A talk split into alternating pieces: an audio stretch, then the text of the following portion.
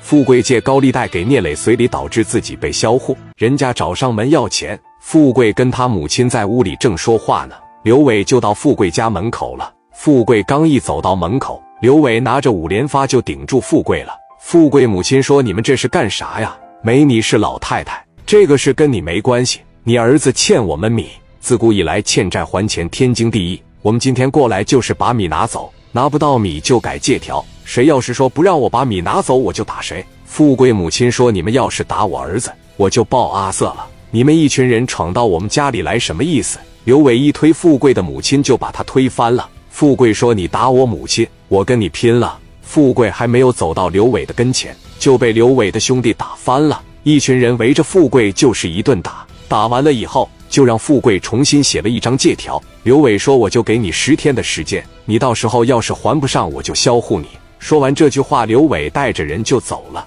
富贵赶紧从地上爬起来。富贵母亲说：“咱家怎么摊上这种事了？”富贵，咱家这是怎么了？富贵说：“他们不是要米吗？我偏不给他们，我把他们全销户，不就没人跟我要米了吗？”富贵母亲说：“不行呀，儿子，你不能有这种想法呀。”富贵说：“妈，你就别管了，这个事我知道该怎么办了。你这两天少出门，等我把这件事情处理完以后。”我领你去外面旅游。这时候，张鑫就把电话打给富贵了。富贵没有选择逃避，就把电话接起来了。张鑫说：“富贵啊，你什么意思？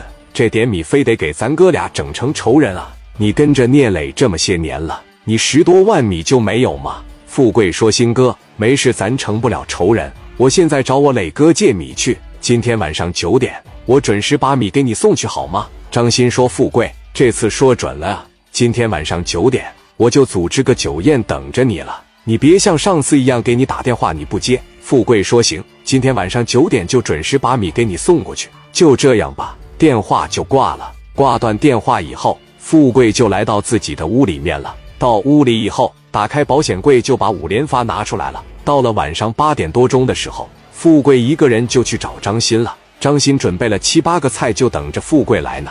刘伟说：“鑫哥，富贵过来了。”一个人手里提个包，张鑫说：“行，他真是过来，还米来了。兄弟们都坐下吧，等一会富贵来了，咱一起陪他喝点。”富贵提着包，笑呵呵的就走进来了。张鑫说：“富贵，包里是米吧？”富贵说：“鑫哥，是米，你查查吧。十八万米，一分不少。”张鑫说：“那行呀，我查查，要是没问题的话，我今天晚上就陪你喝两杯，以后你再用米还来找新哥呀。”张鑫正在说话的时候。富贵就把五连发拿出来了。张鑫说：“富贵，富贵，你干啥呀？”富贵说：“我销户你们。”说完话，张鑫他们全部钻到桌底下了。富贵拿着五连发一顿乱打。刘伟在桌子底下把自己的五连发也掏出来了。等富贵走近他们以后，刘伟朝着富贵的脑袋上就是一下，当场就把富贵销户了。刘伟说：“新哥销户他了。”张鑫说：“快，赶紧的找个麻袋把他装上。”把他带到别的地方埋了，听到没有？